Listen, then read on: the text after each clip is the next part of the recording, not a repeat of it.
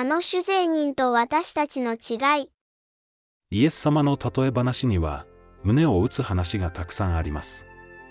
中でもパリサイ人と主税人の話は、多くの人に、神の許しと寛容さ、そしてへりくだりの心を覚えさせてくれます。自分は正しいと確信していて、他の人々を見下している人たちに、イエスはこのような例えを話された。二人の人が祈るために宮に登っていった。一人はパリサイ人で、もう一人は主税人であった。パリサイ人は立って、心の中でこんな祈りをした。神よ、私が他の人たちのように、奪い取るもの、不正なもの、勧誘するものでないこと、あるいは、この主税人のようでないことを感謝します。私は週に二度断食し、自分が得ているすべてのものから、十分の一を捧げております。一方、主税人は遠く離れて立ち、目を天に向けようともせず、自分の胸を叩いていった。神様、罪人の私を憐れんでください。あなた方に言いますが、義と認められて家に帰ったのは、あのパリサイ人ではなく、この人です。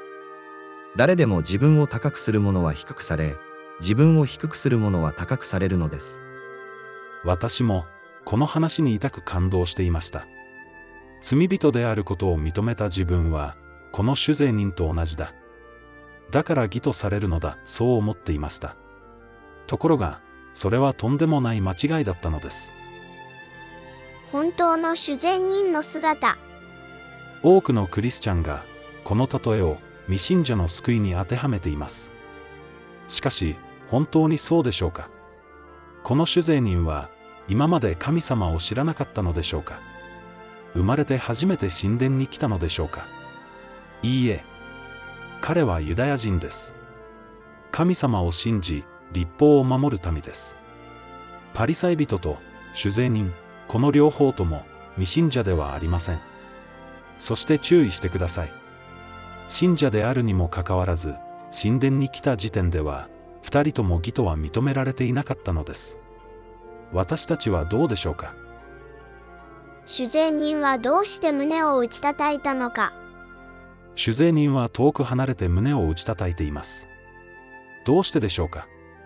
それは、神の立法がどうしても守れないからです。守りたいのに、守れない。その嘆きが、彼を神殿に向かわせ、神様の前にひざまずかせたのです。ここに、私たちとの大きな違いがあります。私たちは、これほどまでに完全になりたいと願ったことがあるでしょうか。あなた方の天の父が完全であられるように、あなた方も完全なものとなりなさい。この命令を、私たちは無視していなかったでしょうか。胸を打ちながら、神様、どうしてもできないのです、と叫ぶほどに、この命令に取り組んでいたでしょうか。あの主税人が義とされたのは、この命令に取り組んでいたからです。そうして自分の中に立法の要求を満たす力が何もないのを知って、泣きながら神様に頼ったのです。神様の力に頼れば、必ず立法を守れるそう信じたのです。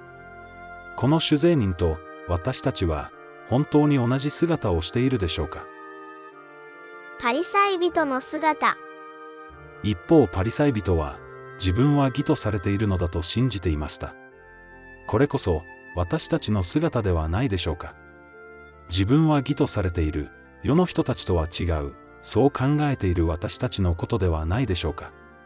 このような人はもはや神様を必要としていません。罪と戦っておらず心に兄弟を憎む殺人の罪があるのに見過ごしているのです。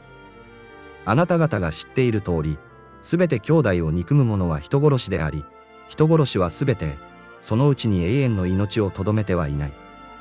それなのに、救いの確信があり、義とされたと思い込んでいます。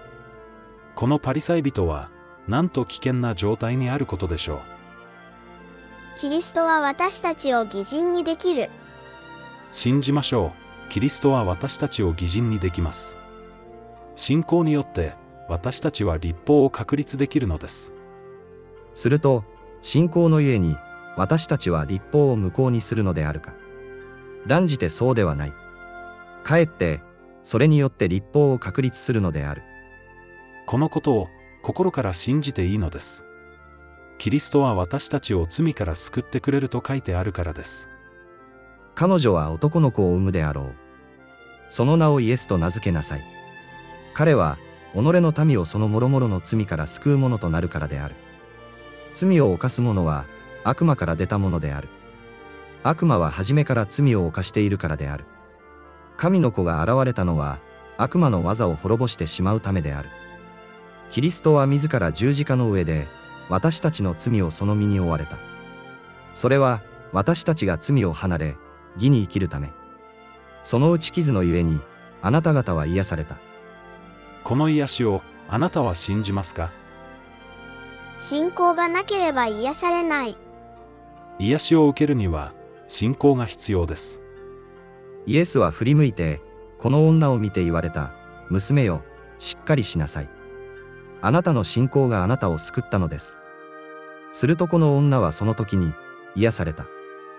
反対に、信仰がなければ癒されません。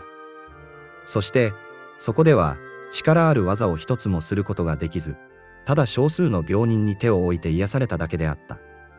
そして、彼らの不信仰を、驚き怪しまれた。それなのに、私たちは決して立法を守れません。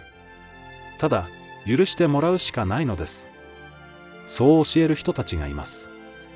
これに巻き込まれるなら、決して癒されることはありません。もう、そんな不信仰の暗闇からは脱出しましょう。聖書の言葉に耳を傾けるなら、あなたは完全に癒され、人々を真理に導くことができるのです。重荷を負う必要性。すべて重荷を負うて苦労している者は、私のもとに来なさい。あなた方を休ませてあげよう。重荷を負った人だけが、主に助けを求めることができます。信じた人だけが、罪からの癒しを経験できます。重荷を負って、罪からの癒しを信じた人。それがあの主税人です。私は立法を守りたいです。もう罪を犯したくはありません。しかし、その力が全くないのです。だから主よ、どうか憐れんでください。このような人が、義と認められて、新しい契約に入るのです。精霊が与えられ、心に立法が書きつけられ、罪を犯すことよりも、立法を守ることの方が簡単になるのです。このようなものになりたいとは思いませんか？なれます。